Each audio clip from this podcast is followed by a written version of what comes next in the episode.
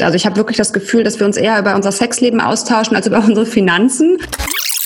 Also wir meinen ja alle, wir müssen unsere Existenz sichern. Ja. Aber das Absurde ist, wir können unsere Existenz nicht sichern. Unsere Existenz sichert uns. Und Geld ist irgendwie immer ein Thema, weil es nicht genug ist. Aber wenn sich auf diesem Bewusstseinslevel etwas verändert, kann man über Geld genauso reden wie über Blumengießen. Ja, herzlich willkommen zu unserem The Her Club Podcast. Oder auch willkommen im Club. Deinem Club. The Her Club ist die Community-Powered Inspirationsplattform für Frauen. In unserem Podcast sprechen wir mit unseren Gästen über Themen, die uns und euch bewegen, die uns voranbringen und vor allem die Freude bereiten. Wir geben Impulse, Hacks und Everyday Tools für inneres Wachstum, nachhaltige Verbindungen und mehr Sichtbarkeit. Wir, das sind Birgit Amelung, Henrike Redeker und Susanne Sitte. Hier ist nichts perfekt kuratiert, sondern bunt, divers und ungefiltert, so wie das echte Leben. Ja, ich sag ja, wir müssen, wir, es muss einer anfangen. Ja, und man kann übrigens ja auch immer noch schneiden, ne? Also ich meine nur, dass wir müssen uns gar nicht so einen Stress machen. Bei uns geht es um Herz und Haltung. Unser Credo, Connect to Grow. Und jetzt viel Freude mit einer neuen Folge Real Talk von der Club Couch. Willkommen auf der Club Couch in unserer dritten Podcast-Folge.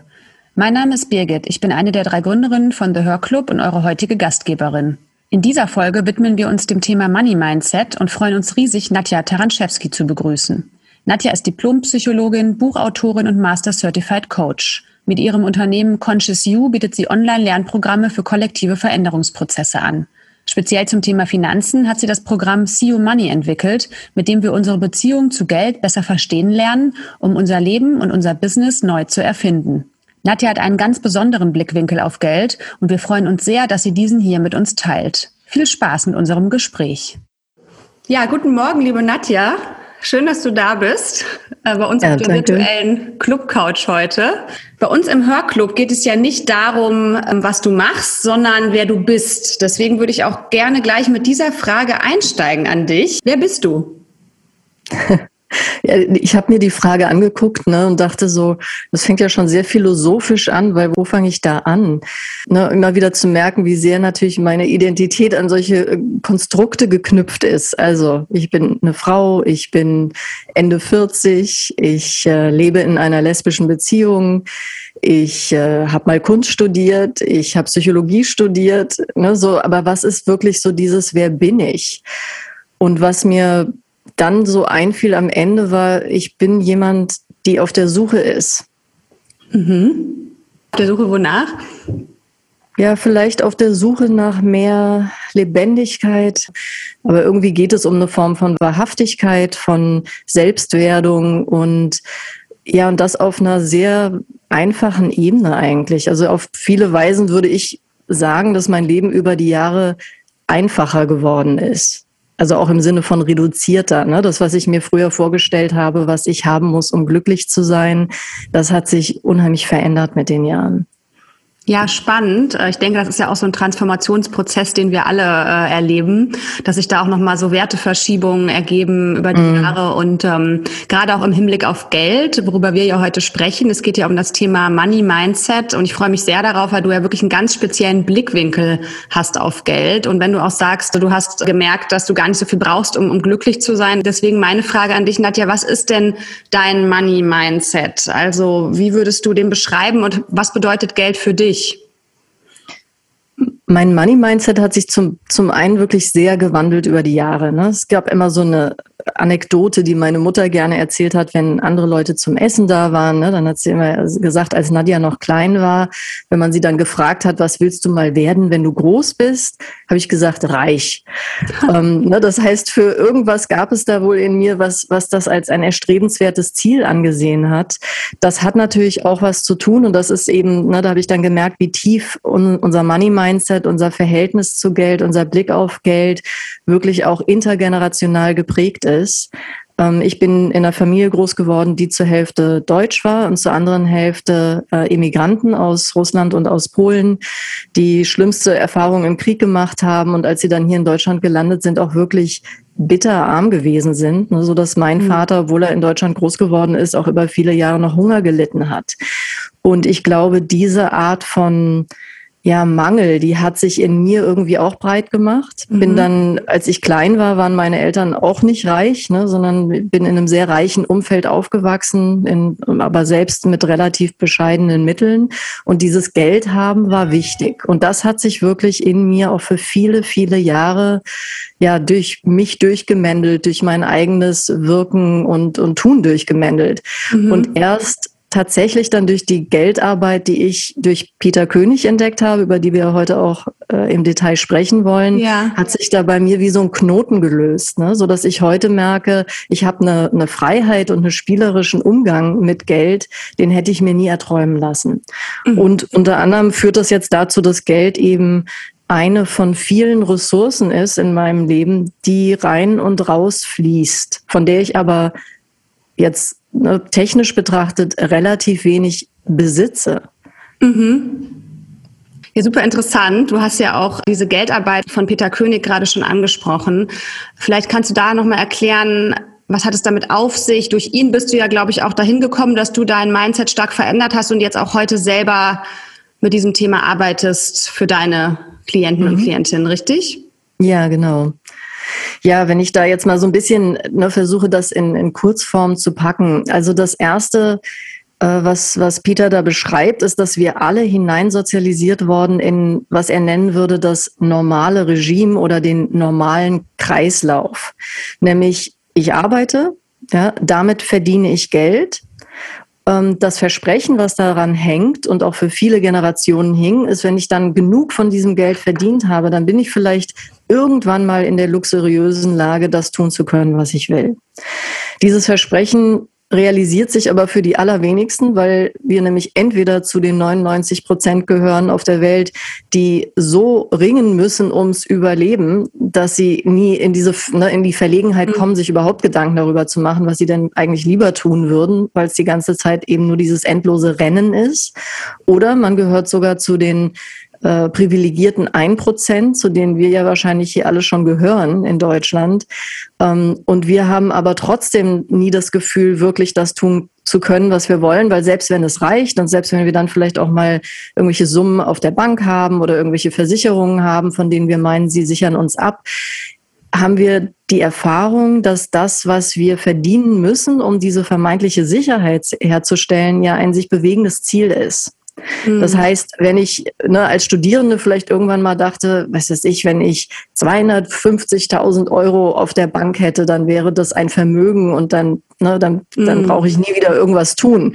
Äh, wenn ich die dann mal habe oder kurz davor, sind es plötzlich eine halbe Million. Wenn ich eine mhm. halbe Million habe, ist es eine Million und so weiter. Also das heißt, unsere Ansprüche vergrößern sich, weil Teil von diesem Kreislauf ist eben auch, dass wir das erfahrene Leid, äh, was wir erfahren, weil wir nämlich so oft in, in, Berufen arbeiten oder mit Tätigkeiten unser Geld verdienen, die wir nicht erfüllen finden, das kompensieren wir dann über Konsum. Mhm. Und der mhm. Konsum treibt uns aber weiter in eine Spirale hinein, in der wir halt immer wieder mehr Geld verdienen müssen. Ne? Also ergo würde ich sagen, dieser in Anführungsstrichen normale Kreislauf ist eigentlich ein vergoldetes Hamsterrad, was wir selbst bewegen und wo wir nie richtig verstehen, dass wir aus diesem Hamsterrad im Prinzip jederzeit aussteigen könnten. Und das, was ich dann durch die Arbeit mit Peter gelernt habe, ist, dass es auch noch eine andere Form von Kreislauf gibt. Das nennt er den natürlichen Kreislauf oder das natürliche Regime.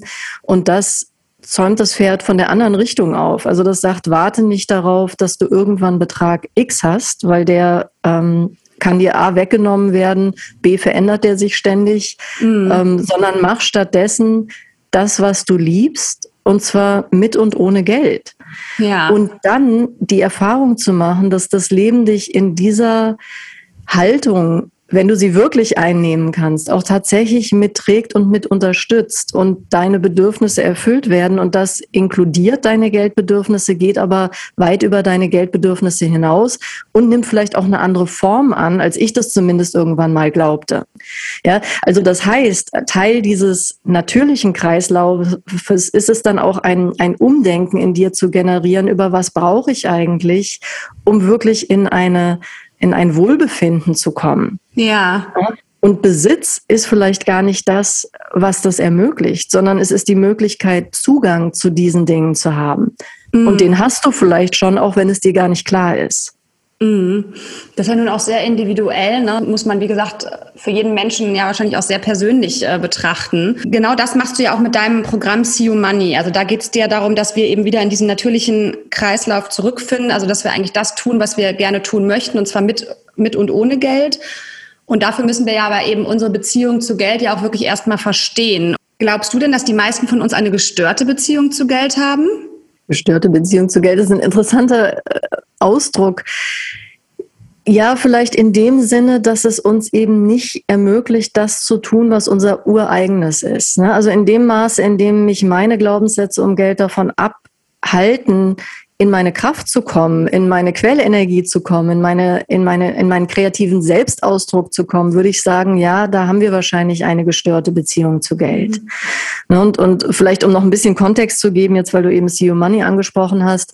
Also, ich habe diese Geldarbeit vor mittlerweile bald 18 Jahren von Peter König gelernt. Und da geht es im Kern auch darum, also wirklich an die Wurzeln meiner Prägung zu kommen. Und die haben dann eben sowohl etwas zu tun mit familiären Mustern, die intergenerational sind, und aber auch mit sozialen Mustern oder kulturellen Mustern. Das heißt, jede Kultur hat auch nochmal ganz ja, eigene Denkmuster und Betrachtungsweisen auf Geld, vor allen Dingen auch, wenn dann noch das Thema Gender mit reinkommt, ne? ja. was Erwartungshaltungen sind, die man an Männer und an Frauen in dieser Gesellschaft hat. Du hast ja auch so Projektionstypen, wie du es nennst, entwickelt oder beziehungsweise das ist so deine Theorie, dass es eigentlich drei Typen gibt.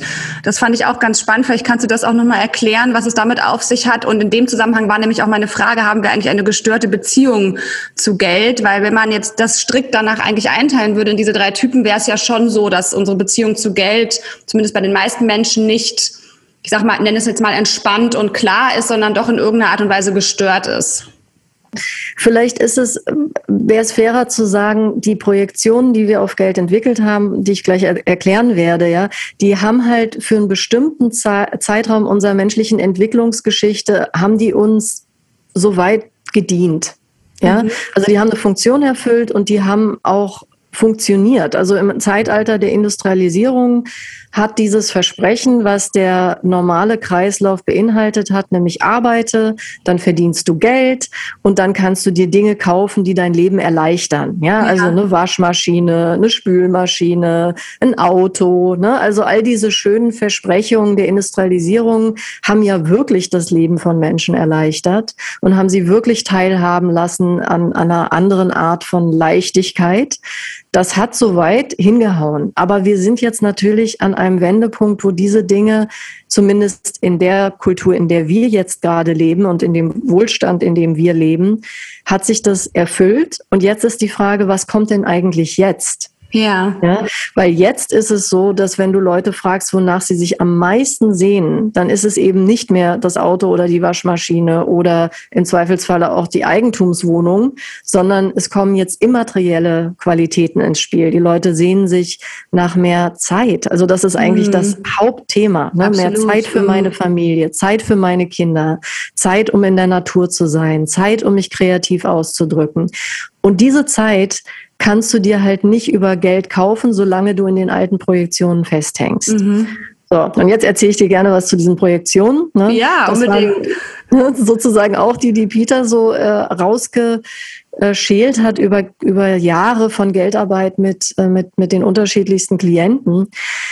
Der erste Projektionstyp, könnte man sagen, sind negative Projektionen auf Geld. Ähm, also zum Beispiel wenn ich Leute befrage, auch gerne Leute, die ähm, ja, also so Helfer sind, ne, so die äh, im NGO-Bereich arbeiten, die irgendeine Form von sozialen Aktivismus haben, die in helfenden Berufen sind. Wenn du die wirklich auf der tiefsten Ebene, und da muss man sich manchmal auch wieder durch verschiedene Sedimentschichten kämpfen, aber irgendwo ganz tief glauben die zum Beispiel so Sachen wie, naja, jetzt mal, jetzt mal echt, ne, Menschen, die, die, die Geld haben, sind korrupt. Mhm. Oder Menschen, die Geld haben, sind manipulativ. Oder Geld ist dreckig. Mhm. Wenn ich das habe auf einer Unbe ne, und es geht immer darum, wie bewusst oder unbewusst ist mir das. Und das sind ja auch Themen, die wir aus unserer Familie mit vererbt bekommen haben. Mhm. So, das heißt, das wirkt in uns auf einer sehr tiefen Ebene. Und die Bewegung, die ich aber dadurch in meinem Leben erschaffe, ist, dass ich Geld eigentlich immer von mir wegschiebe. Ja. Das heißt, du kannst zum Beispiel schon mal so gucken, wie es mit deinen Geldprojektionen steht, allein bei dem Thema, wie verhält sich denn Geld in deinem Leben? Ja. Also Leute, die sehr starke unbewusste Projektionen auf Geld haben, also wirklich sehr starke, sind in der Regel noch nicht mehr in der Lage, äh, überhaupt was zu verdienen. Oder es ist ein ständiger Kampf. Ja. ja. Ähm, mit etwas weniger starken ist es so, dass sie es vielleicht verdienen können, aber irgendwie rinnt es ihnen durch die Finger. Also das ja. heißt, sobald sie was haben, kommt eine unfassbar große Rechnung auf sie zu, mit der keiner gerechnet hat. Oder es wird ihnen geklaut oder ihnen fackelt die Wohnung ab. Also denen passieren auch die absurdesten Dinge im Leben. Und Geld ist irgendwie immer ein Thema, weil es nicht genug ist. Ja. Ja, dann gibt es umgekehrt Menschen, die sehr starke, unbewusste, positive Projektionen auf Geld haben. Also da, wenn du die wirklich fragst, dann glauben die tief im Innersten, Geld ist Freiheit, Geld bedeutet Möglichkeiten, Geld ist Sicherheit, Geld ist Luxus. Mhm. Wenn ich diese Projektion habe, dann entsteht die entgegengesetzte Bewegung, nämlich ich werde gierig auf Geld, weil ich ja meine, ich kann all diese wunderschönen Dinge nur in meinem Leben haben und erleben, wenn ich Geld habe. Mhm. Und damit werde ich raffgierig. Ja? ja. Und damit haben wir auch schon einen Teil des globalen Geldkreislaufes, weil wir nämlich eine wahnsinnig große Anzahl von Menschen mit unbewussten negativen Projektionen auf Geld haben, die ihr Geld in die Hände derer schieben, die davon nicht genug haben können. Ja, mhm. und für die quasi Sicherheit nie gegeben ist, weil sie immer noch mehr davon brauchen. Und dann gibt es natürlich auch so das, was wir die Waschmaschine nennen, Leute, ja. die irgendwo zwischen diesen beiden Polen hin und her pendeln. Ja, also die, äh, ich sag mal, ständig pendeln zwischen Ekel und Gier. Okay. Ja, und das war zum Beispiel ein Muster, was ich aus meinem Leben äh, lange kannte. Das heißt, ich war durchaus in der Lage, Geld zu generieren, aber nicht es zu halten. Und zwar nicht, weil ich es verloren hätte, sondern weil ich es einfach kompulsiv sofort wieder verschenken musste, sobald es da war. Ja, also ich konnte das wie nicht aushalten, dass das bei mir liegt, weil das mit, mit auf einer ne, wieder letztendlich nicht besonders bewussten Ebene mit vielen Schuldgefühlen verknüpft war. So, und aus diesen Mustern, also seien es positive Projektion oder negative Projektion oder diese Mischform, da gilt es halt, das erstmal ans Licht zu holen und dir anzugucken, was glaubst du in deinem tiefsten Innern über Geld? Okay. Ja, weil das bestimmt deine Geldrealität. Ja, das finde ich auch ganz interessant, weil ich denke mir, das ist ja wahrscheinlich auch mal mehr, mal weniger stark ausgeprägt. Also zum Beispiel, wenn ich jetzt einfach mal an, an, mich selbst denke, ich liebe es zum Beispiel wirklich zu arbeiten. Ich liebe meinen Job sehr. Das erfüllt mich. Also ich habe jetzt gar nicht dieses Gefühl, das ist so ein Elend, aus dem ich mich rauskämpfen muss und dafür, dafür konsumiere ich. Also das fängt ja, glaube ich, auch schon mal an, dass vielleicht man auch erstmal schauen muss, wie zufrieden ist denn der Mensch auch mit diesem Faktor Arbeit, der mir wiederum Geld bringt, um dann wiederum zu konsumieren oder auch meine Miete zu bezahlen etc. Aber zum Beispiel würde ich halt auch sagen, ich bin auch in der Lage, Geld zu verdienen. Ich gebe auch gerne Geld aus für schöne Dinge. Aber ich würde trotzdem auch sagen, ich bin in der Lage, es zu halten, im Sinne von auch etwas zu investieren, zu sparen, äh, immer etwas auf der Seite zu haben. Trotzdem bin ich mir sicher, dass auch du bei mir ja sicherlich irgendwo was finden würdest, wo man sagen kann, das kann nochmal entspannter werden oder da könntest du dich nochmal verändern. Viel hängt zusammen mit unserem Gefühl von Sicherheit. Mal zu entwirren, dass unsere Sicherheit mit Geld tatsächlich nichts zu tun hat, auch wenn wir das meinen. Und das ist zum Beispiel schon mal so eine erste äh, Säule von Glaubenssätzen, die in, in uns so tief verankert worden ist. Also wir meinen ja alle, wir müssten unsere Existenz sichern. Ja. Aber das Absurde ist, wir können unsere Existenz nicht sichern. Unsere Existenz sichert uns. ja? ja? Also das Leben sichert uns, nicht wir sichern unser Leben. Ja. Funktioniert einfach nicht so rum. Ja, so. Und das heißt, was dann aber dazugehört, ist, diesen Prozess zu verkörpern. Das heißt, ganz viel zum Beispiel von dem, was wir in CEO Money machen, ist interessanterweise, auch wenn man das mit dem Thema Geld jetzt vielleicht gar nicht verknüpfen würde, Körperarbeit, weil es geht wirklich ans Eingemachte. Du merkst, du kommst dran an Themen von tiefer Verunsicherung, von Selbstzweifeln, von Scham, äh, ja. äh, von Minderwertigkeitsgefühlen, von dich ständig zu vergleichen mit anderen und was die alles schon erreicht haben in deinem Alter. Ne? So diese ganzen Sachen, das kommt alles mit hoch. Und sich davon wieder Schicht für Schicht zu lösen, schafft halt größere Handlungsspielräume in dir. Mhm. Ja, gerade was du ansprichst, dieses Thema Vergleichen, das kennen wir auch alle. Und es bringt mich auch so ein bisschen zu meinem nächsten Punkt, dass es ja auch ganz tief verankert ist in unserer Gesellschaft, dass man eben über Geld nicht spricht. Also ich habe wirklich das Gefühl, dass wir uns eher über unser Sexleben austauschen als über unsere Finanzen. Und dabei ist es ja wirklich eigentlich absurd, weil wir ja mit Geld jeden Tag in Berührung sind. Also es ist ja schon so, dass Geld irgendwo unser Leben auch bestimmt auf eine gewisse Art und Weise, ob wir nun möchten oder nicht. Woher kommt das? Warum sprechen wir nicht über Geld? Es ist so tief verankert. Also Geld und Identität sind wahnsinnig eng verwoben, weil diese, diese Dinge, die ich in, im Sinne jetzt von Projektionen eben erwähnt habe, sind eigentlich alles Dinge aus meiner Persönlichkeit, meiner Identität, die ich aus mir abgespalten habe. Nämlich zum Beispiel, dass ich natürlich, weil ich Mensch bin, absolut die Kapazität habe, manipulativ und korrupt zu sein. Dass ich dreckig bin, mhm. dass ich gierig bin ähm, dass ich andere übervorteile. Das gehört alles zu unserer Menschlichkeit dazu. Und, und diese Schatten versuchen wir von uns fernzuhalten. Wir wollen die nicht haben. Ja, und, und deswegen ist auch dieses Sprechen über Geld äh, so tabuisiert, weil das eben so tief an unsere, an unseren Kern, an unsere Identität geht. Ja, und dann ne, gibt es natürlich noch ganz viele kulturelle Faktoren. Es gibt schon Gesellschaften, in denen es leichter ist, über Geld zu sprechen als in, in unseren. Das hat sich natürlich über Generationen dann auch so reinkodiert, ne? Also was sozusagen Themen sind, über die man sprechen darf und über die man nicht sprechen darf. Aber solange wir Selbstwert nicht von Geld gelöst haben, sind diese Themen schwierig. Und deswegen ist auch ein Teil ja, dieses, ich würde es jetzt wirklich mal einen Heilungsprozess nennen, den dann die, die Teilnehmerinnen durch einen solchen Geldprozess durchlaufen, der liegt allein auch darin, dass sie ständig mit Fremden über Geld reden und dann merken, wie, wie viel mehr Freiheit sie haben, wenn das plötzlich geht. Ja, und, und wenn darüber total spannende Gespräche entstehen. Ja, Absolut. Das, das wäre auch jetzt nochmal eine Frage, was würdest du denn in deinen Augen verbessern oder verändern, wenn wir uns mehr austauschen? Also vielleicht auch im Alltag, vielleicht mit Freunden, in der Familie. Was, was würde das verändern in deinen Augen, wenn wir da einfach alle offener werden? Es wird einfach leichter. Es kommt eine ganz andere Form von Verspieltheit mit rein. Ähm, es sind weniger Konflikte da, ne? weil das, das zum Beispiel auch noch so ein Indikator, äh, ob jemand Geldarbeit machen sollte oder nicht. Guck dir an, wie oft du dich in deinem Leben schon um Geld gestritten hast. Mhm. Und das ist ja jetzt zum Beispiel auch ein Thema, was ganz äh, bei ganz vielen Familien jetzt aktuell wird. Wir haben ja eine eine wahnsinnig große Generation von Erben in Deutschland, die wirklich un ein unfassbares Vermögen erben werden. Darüber zerstreiten sich ganze Familien, ja, weil, weil nämlich das ist ja auch das Absurde, solange wir diese Geldprojektionen und diese Leichtigkeit im Umgang nicht, mit Geld nicht haben, ähm, können wir eben auch, ne, so da ist, da hängt so viel am Thema Geld. Also dann, ne, dann hängt sozusagen an dem Erbe, was eben jetzt von mir zugeteilt worden ist, hängt die Beurteilung meiner Wertigkeit in der Familie oder solche absurden Geschichten. Ne?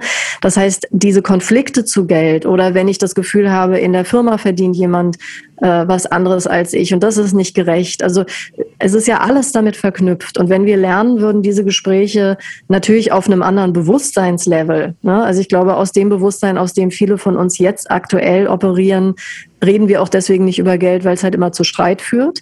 Aber wenn sich auf diesem Bewusstseinslevel etwas verändert, kann man über Geld genauso reden wie über Blumengießen. Also was du hier kommunizierst, ist ja ein wahnsinniger Perspektivwechsel.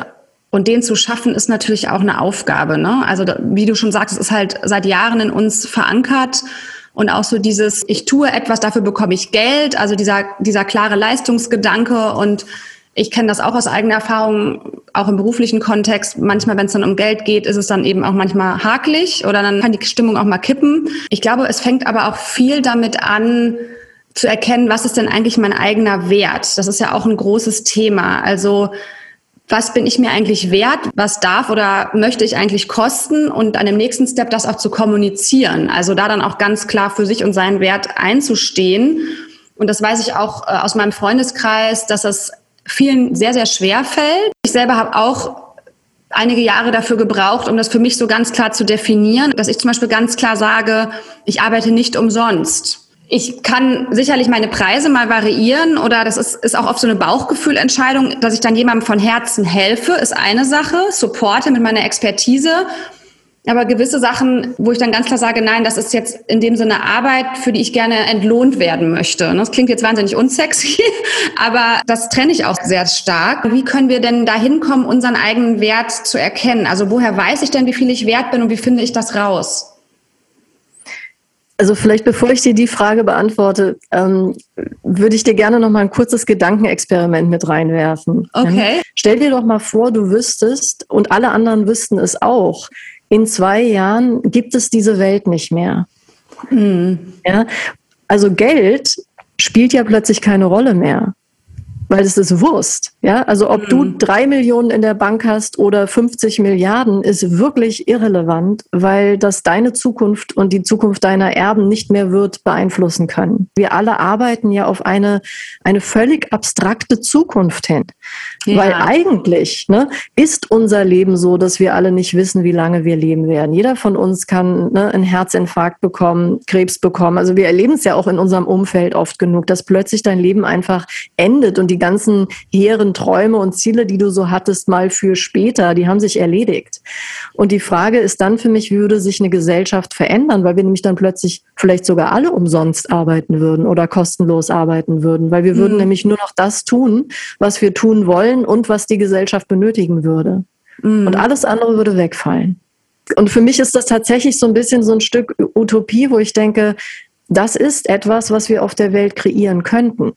Ne, und das ist dieser Haltungswandel, der eben in mir passiert ist. Und gleichzeitig habe ich mich auch sehr mit dem Thema beschäftigt, was du eben als Frage eingebracht hast, nämlich wie, wie finde ich denn eigentlich meinen eigenen Wert? Mhm. Und ich würde sagen, der, der erste Schritt hat tatsächlich idealerweise was mit einer Form von Geldarbeit zu tun, also dich damit mal auseinanderzusetzen, also dann auch nochmal spezifisch zu gucken, was für Glaubenssätze hast du eigentlich geerbt rund um die Rolle einer Frau und was Geld verdienen mhm. dort bedeutet.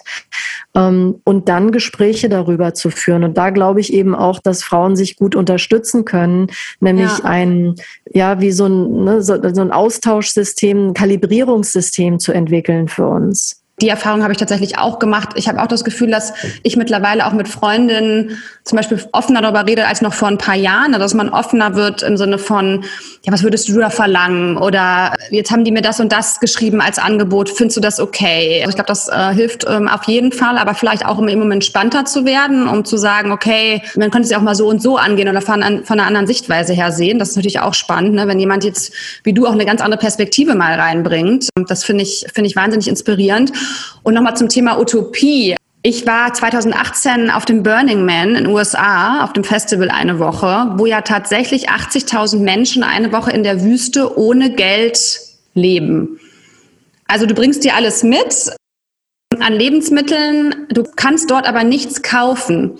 Ja. Diese ganze Idee ist auch, dass man eher in diesen Tausch geht und äh, Leute in ihren Camps, in den verschiedenen Bereichen dieses Festivals eben Dinge anbieten, die sie mitbringen und dadurch dann einfach so ein Handel entsteht. Das kann ja durchaus funktionieren und zwar funktioniert es da wahnsinnig friedlich und im absoluten Einverständnis hm. mit allen Menschen, die dort sind. Das hat mich wahnsinnig fasziniert. Ich konnte mir das überhaupt nicht vorstellen und es war eine der tollsten Erfahrungen meines Lebens äh, ja. und das fiel mir nur gerade ein zu dem Thema, weil es tatsächlich ja, auch wirklich funktionieren kann. Und was du da ja natürlich auch erlebt hast, ist, wenn es A so ist, dass keiner glaubt, er könnte wirklich glücklicher sein, wenn er mehr von etwas hätte als du, ja, mhm. ähm, und auch nicht glaubt, dass es irgendwie für ihn funktionieren könnte, wenn du nebenan verdurstest.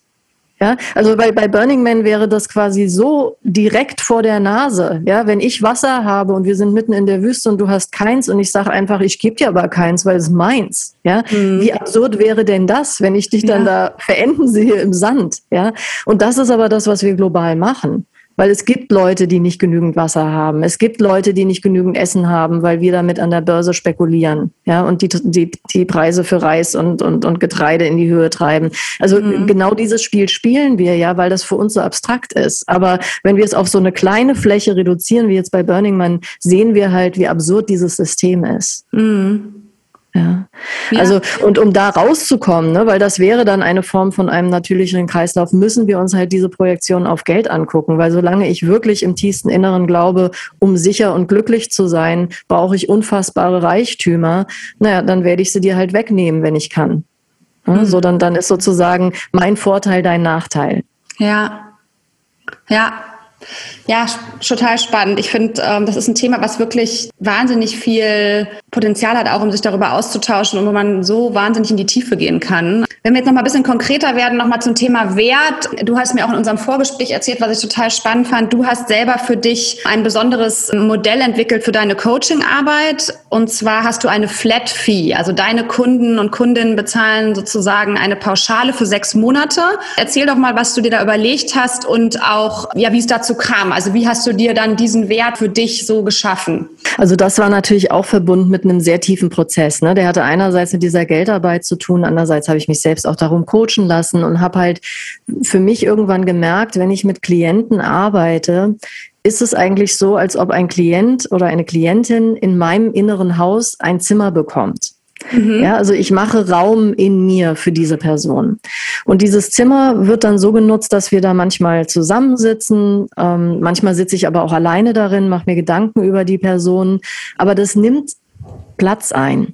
Und plötzlich war für mich diese Vorstellung, dass ich weitermache mit dem, was wir eben klassischerweise im Coaching haben, nämlich so ein Stundenmodell. Ja, also wo ja. ich quasi, du kommst eine Stunde zu mir und das ist die Stunde, die bezahlt wird.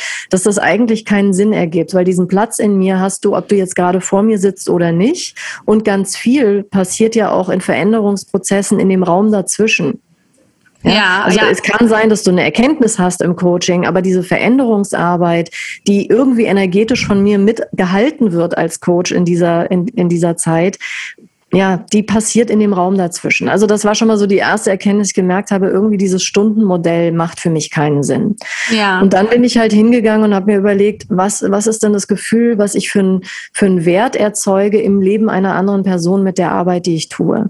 Und jetzt kommt aber was, was so ein bisschen paradox ist, weil auf der einen Seite bin ich als Coach ähm, dadurch teuer geworden. Ja, also ich nehme jetzt auch von Privatpersonen, bei Firmen ist es mehr, bei Privatpersonen nehme ich für ein halbes Jahr 23.000 Euro. Mhm. Das ist ein richtiger Batzen Geld Absolut, und das ist für ja. viele Leute ne, ne, eine echte Investition. Und ich arbeite eben auch jetzt in, im Privatkundenbereich nicht nur mit Leuten, die also die höchstbezahlten Führungskräfte sind. Ich hatte auch schon äh, eine Konzertmusikerin, die das äh, ja. äh, sich geleistet hat. Ne? Also wo, wo quasi bei meinen Klientinnen und Klienten dann wirklich eine Abwägung auch äh, entstehen kann, wie kaufe ich mir jetzt eine neue Küche oder ein neues Auto oder leiste ich mir diesen Prozess für mich. Auf der anderen Seite entwickelt sich jetzt gerade was Interessantes für mich und das ist das, wo es so ein bisschen paradox wird, weil das eine ist, ja, ich habe diesen Preis und das andere ist, ich arbeite sehr viel kostenlos. Mhm. Ähm, weil es immer wieder Menschen gibt, die in mein Leben treten, wo ich merke, für die wäre auch ein Stundensatz von 60 Euro eigentlich nicht stemmbar. Ja. ja. So äh, bin ich jetzt für die überhaupt nicht verfügbar. Ich habe einfach entschieden, so ein bisschen nach dem Robin Hood-Prinzip. Ja. ja. also wenn ich das an der einen Stelle kriege, kann ich es an der anderen Stelle äh, auch anders fließen lassen. Und die Chefin äh, dieser, ne, dieses Geschäfts bin ich. Also ich kann das entscheiden. Ähm, und das nächste ist, dass das ist jetzt eine Erfahrung, die ich eben, ne, weil ich jetzt in diesem Modell vielleicht seit sechs Jahren arbeite und jetzt gibt es eben viele Klienten, die ich hatte, die also offiziell diesen Prozess abgeschlossen haben.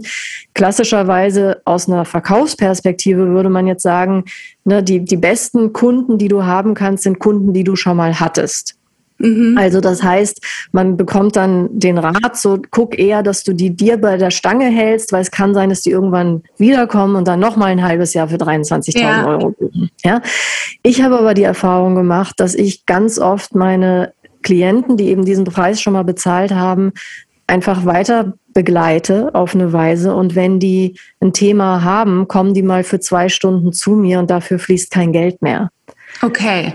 Ja, mhm. Und das ist nichts, was wir jetzt wahnsinnig kompliziert vereinbart haben, sondern es hat sich irgendwie wie in mir ergeben. Also ich habe wie so das Gefühl, es gab einmal so einen energetischen ähm, Übertrag ja, von ja. ihrem Konto auf mein Konto. Und dieses Zimmer, was die in mir haben, die Intensität der Arbeit, die ich mit meinen Klienten habe, bedeutet tatsächlich, dass dieses Zimmer auf eine gewisse Art und Weise immer besteht. Ja, und schön. ich jetzt so merke, eigentlich ist diese Flat Fee fast eine fürs Leben. Und, okay. ne, und das Einzige, was vielleicht manchmal passiert, ist, wenn jetzt jemand kommt und sagt, ich will noch mal echt zwei Tage mit dir am Stück haben. Ne, da würde ich dann wahrscheinlich, äh, das habe ich jetzt gerade am Wochenende noch mal sagen, okay, dann lass uns doch noch mal reinspüren, was sich dafür angemessen anfühlt. Und da finden wir dann gemeinsam eine Antwort drauf. Aber die anderen Sachen, ne, wo man manchmal an der Entscheidung festhängt oder so, das mache ich dann einfach. Aber das Wichtige für diesen Prozess, auf diese 23 zu kommen, ja, als Zahl, also auf eine Weise könnte man sagen, die Zahl ist eh ausgedacht. Es gibt keinen objektiven Wert für diese Dienstleistung Coaching. Ähm, und auf eine andere Art und Weise ist es aber auch so, dass die Zahl auch irgendwie nicht ausgedacht ist, weil sie muss von dir innerlich getragen sein. Mhm. Also du musst die verkörpern können. Weil wenn ich jetzt sagen würde, kostet 100.000, merke ich, das ist in, in mir noch nicht verankert. Ja, also dieses Honorar ist irgendwie nicht richtig für mich. Und das ist eben auch ein Prozess der Justierung, wo ich glaube, dass wir sehr achtsam mit uns umgehen müssen und zu gucken, welche Zahl kann ich verkörpern. Und das ist dann erstmal die nächste Zahl. Und die kann sich verändern über die Zeit, vielleicht aber auch nicht. Das heißt, du bist da jetzt gar nicht so rangegangen, hast jetzt mal so, sag ich mal, überschlagen, ah, das sind so und so viele Tage wahrscheinlich und dann Satz X und dann landet man so bei ungefähr 23.000, sondern das war wirklich eher so ein so eine Bauchgefühlentscheidung, also erst innere Arbeit und dann aber so, das ist so eine Zahl, die fühlt sich richtig an, die bildet das sozusagen ab, dieses halbe Jahr und ja, diese Begleitung fürs Leben sogar, dass man sich da vielleicht auch gar nicht immer mit einem Taschenrechner oder der Excel-Tabelle hinsetzen muss, sondern vielleicht einfach auch mal intuitiver daran geht, ne? Ja, genau. Also ne, natürlich habe ich auch mal mit Taschenrechner und Excel-Tabelle da gesessen. Das waren so die Anfänge dieser, dieser Arbeit für mich. Aber ich habe gemerkt, dass ich das jetzt nicht mehr benutze. Und ich mache mir auch keine Pläne. Ich mache mir keine Pläne über Umsatzziele, die ich habe. Also mein Leben ist einfach unheimlich im Flux. Ne? Und es ist auch tatsächlich so, dass ich merke, durch diese, dieses Honorar, was ich da gesetzt habe, habe ich mir halt einen wahnsinnig großen Freiheitsraum ermöglicht, den ich aber auch nutze. Weil ich kenne nämlich auch Kollegen, die ähnliche Honorare haben und sich trotzdem in Grund und Boden arbeiten, um eben ihren Geldhaufen zu vergrößern. Mhm. Was ich für mich mache, ist, ich habe maximal vier Klienten gleichzeitig auf dieser Ebene und den Rest der Zeit, den ich habe, stecke ich halt in andere Herzensprojekte, die mir am, am am Herzen liegen und die eben oft auch erstmal überhaupt kein Geld generieren und vielleicht auch nie welches generieren werden, weil es auch egal ist. Mhm. Weil ich habe das, was ich brauche. Ja, spannender Ansatz auf jeden Fall. Ich würde dich gerne noch mal was zum Thema Schulden fragen. Und zwar hatten wir da im Vorgespräch schon uns kurz darüber ausgetauscht. Und du hast etwas gesagt, was bei mir hängen geblieben ist. Und zwar hast du gesagt, ja, Schulden müssen überhaupt nichts, nichts Schlechtes sein, nichts Schlimmes sein. Das hat mich irgendwie auch zum Nachdenken angeregt, weil man hat ja schon so diese Assoziation mit Schulden ist, ist schlecht, ist doof, ist ungünstig, möchte man nicht haben, sollte man nicht haben, sollte man vermeiden. Andererseits ist es ja so, wenn wir auch mal in andere Länder schauen, ist es ja dort zum Beispiel viel üblicher, Schulden zu haben oder auch Kredite aufzunehmen. Also jetzt USA sowieso, aber zum Beispiel auch Schweden. Ich habe eine, eine gute Freundin in, in Schweden.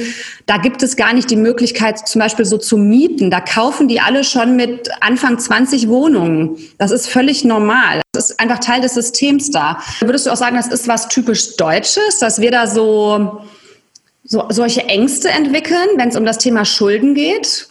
Das ist auch absolut so, dass ich da auch das Gefühl habe, da sind wir unheimlich äh, verstockt. Also diese, die Deutschen sind schlecht mit dem Fluss von Geld. Ja, also es, es ist irgendwie immer so, es geht immer um das Horten und irgendwie so diese, diese Pakete. Also es muss mal alles ganz klar sein. Ne? So die Grenzen müssen klar definiert sein.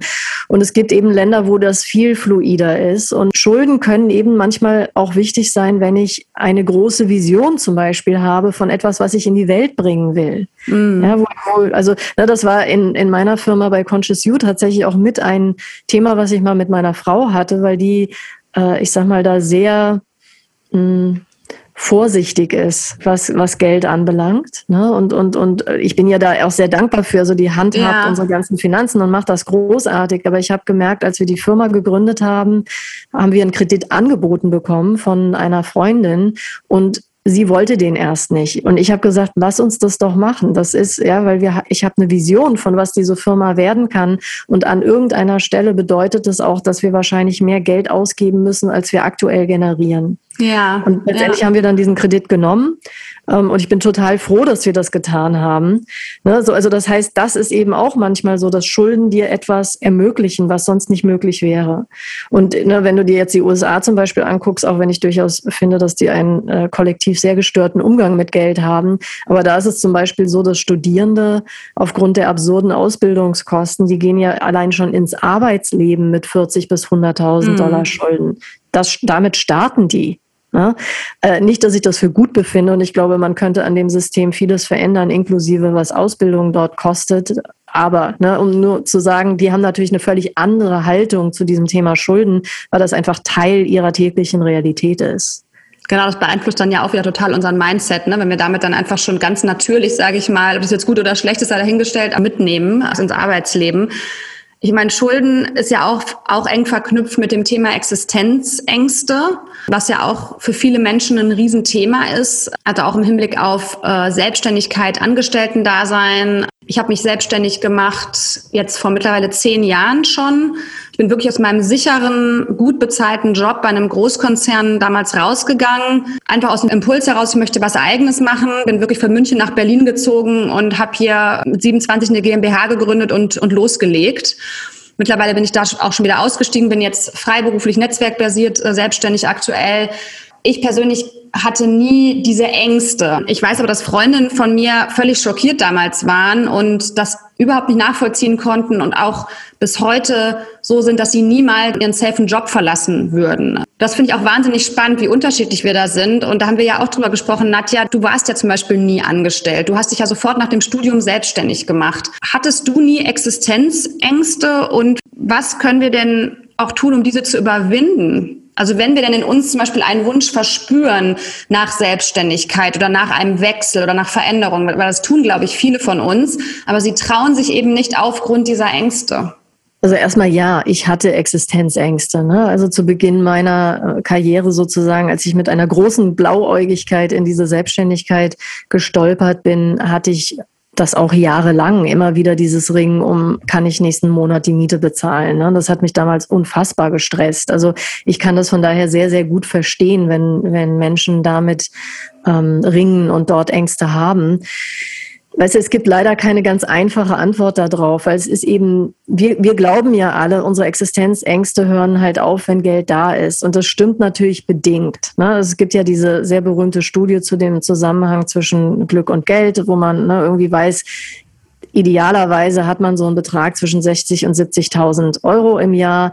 Damit mhm. sind eben erstmal sowas ist Miete und Essen und all diese Sachen ist damit gut ja. abgedeckt. Und darüber hinaus macht es überhaupt keinen Unterschied mehr, wie viel Geld ich eigentlich noch verdiene oder nicht. Ich würde sagen, die einfachste Veränderung wirklich ist aus der Isolation rauszukommen. Ne? Und das schließt wieder an das äh, an, was wir am Anfang des Gesprächs benannt haben, nämlich mehr über Geld zu sprechen. Ja. Ne? Also allein schon, wenn ich, wenn ich wüsste, ich habe eine, eine eine, eine kleine Gemeinschaft aus Freundinnen und Freunden, mit denen wir, mit denen ich solche Gespräche führen kann, ja, wo wir uns sicher fühlen, uns darüber auszutauschen und uns gegenseitig auch Rat zu geben. Also da eben nicht isoliert zu bleiben. Ich glaube, das ist ein ganz zentraler erster wichtiger Schritt, den jeder für sich gehen kann. Inwiefern würdest du denn sagen, wirkt sich unsere Beziehung zu Geld auch auf unsere privaten Beziehungen aus? Also suchen wir uns unterbewusst vielleicht auch unsere Partner oder Freunde so ein bisschen danach aus, weil wir da ähnliche Werte teilen oder ein ähnliches Mindset? Angucke, wie die äh, Freundesstruktur der meisten Leute gestaltet ist, ist da unheimlich viel Konformität. Ja, also das heißt, da gibt es wenig Diversität. Die meisten Leute haben Freunde, die auf einem ähnlichen, ne, vergleichbaren Einkommenslevel sind, etc. Und ich glaube auch, ne, weil du vorhin auch fragtest, was kann man so machen, um schon kleine Dinge zu verändern. Das wäre zum Beispiel auch ein, ein Tipp, nämlich sucht euch Freunde, die anders sind als ihr. Also die andere mhm. berufliche Dinge machen, die anders Geld verdienen als ihr und, und gerne auch mal ein bisschen weniger und eben deutlich mehr. Ne? Und wenn ich mir so in unserem Freundeskreis angucke, wir haben eine, einen wahnsinnigen eine wahnsinnige Reichweite, also sowohl das Alter anbelangt als auch äh, sexuelle Orientierung und eben auch Geld verdienen. Und ich merke, dass mir das gut tut, weil das meine Perspektive aufs Leben einfach bereichert und nicht die ganze Zeit ich in so einer äh, Echo Chamber da schwimme, ne, wo ich immer nur das zurückhöre, was ich selbst reingeblökt habe. Also uns da ein bisschen mehr herausfordern. Ja, ja, absolut. Wir kommen jetzt auch langsam zum Ende, Nadja, wir sind schon eigentlich über der Zeit, aber es ist wirklich so spannend, das Thema. Wenn wir uns jetzt nochmal so das Bigger Picture anschauen, also du hast auch in unserem Vorgespräch gesagt, wenn wir uns selber, unsere Beziehungen, unseren Planeten heilen wollen, müssen wir uns unsere Beziehung zu Geld ansehen. Und du sagst eben auch, das ist die Voraussetzung, dass wir eben auch strukturell was verändern können und dass unsere Beziehung zu Geld dazu beiträgt, eine strukturelle Ungleichheit auszuhebeln. Wie kann meine Beziehung zu Geld denn jetzt dazu beitragen? Also das erste ist schon mal zu begreifen, diese Strukturen, die wir haben, die sind ja nicht äh, Gott gegeben, sondern die sind von Menschen gemacht worden. Ja, das heißt, dass alles, was in uns als Mensch noch nicht geklärt worden ist, also was wie ein, ein blinder Fleck, ein Schatten, eine Schattenseite in uns ist, das äh, transferieren wir natürlich direkt eins zu eins auch in diese äh, Beziehung zu, zu Strukturen mit hinein. Also wir replizieren unseren Schatten in den Strukturen, die wir schaffen. Wenn ich es also schaffe, mein Verhältnis zu Geld neu zu definieren und vor allen Dingen auch mein Verhältnis zu wie viel von dieser magischen Substanz brauche ich, um mich endlich sicher zu fühlen im Leben, würde sich strukturell natürlich viel, viel ändern bei den Leuten, die Macht haben. Ja, also wie, wie kann das denn sein, dass ich der Meinung bin, dass es okay ist, den ganzen Amazonas abzuholzen? Setzen, nur um mehr Profit zu generieren. Ja, also das ist für mich ein strukturelles Thema, was aber mit individuellen Projektionen auf Geld zu tun hat. Und wenn ich am anderen Ende des Spektrums sitze und eben kein Geld habe, dann ist es so, dass ich mehr in eine machtvolle Handlungsorientierung und ein, ein Einflussmöglichkeit komme, wenn ich mein Verhältnis zu Geld reflektiere. Und damit können wir alle lernen, Strukturen zu verändern. Also das ist einfach das, was, was es braucht, glaube ich. Sonst machen wir den gleichen Kram einfach immer wieder in Blau. Ja, vielen Dank, Nadja. Das war wahnsinnig spannend, sehr inspirierend. Also hat auch bei mir jetzt schon viele Denkanstöße gegeben und ich hoffe auch für alle Zuhörer und Zuhörerinnen da draußen. Zum Schluss haben wir immer noch ein Frageritual in unserem Podcast. Und zwar ist es so, dass jede Gästin unserer Community den Zuhörern und Zuhörerinnen eine Frage mit auf den Weg gibt und diese wird beim folgenden Podcast von der nächsten Gästin beantwortet.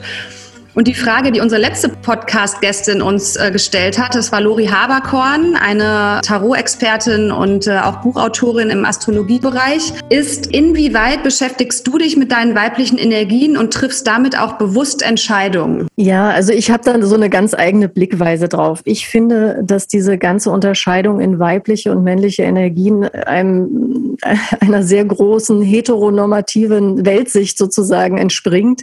Und ich halte diese beiden Container, die es da gibt, für nicht so hilfreich für mich persönlich, weil wenn ich Leute frage, was ist denn eigentlich weiblich oder feminin, kriege ich darauf zehn Antworten. Und wenn ich mhm. Leute frage, was ist denn eigentlich männlich, und äh, na, dann, dann kriege ich das Gleiche. Das heißt also, für mich wird es eigentlich spannender, in das Spezifische dann reinzugehen. Ne? Und zu sagen zum Beispiel, wo in meinem Leben kann ich eine fließende Energie nutzen? Oder wo kann ich es nutzen, dass ich mich, mich öffne und hingebe? Oder wo kann ich es nutzen, äh, dass ich fürsorglich bin? Also das sind, da ist dann für mich quasi ein Spezifizitätsgrad, der Sinn macht. Ich würde das nicht einordnen in diese weibliche weiblich-männliche Brille. Vielen Dank. Und dann, Nadja, darfst du jetzt auch noch eine Frage stellen. Welche Frage möchtest du uns und unserer Community an dieser Stelle mitgeben?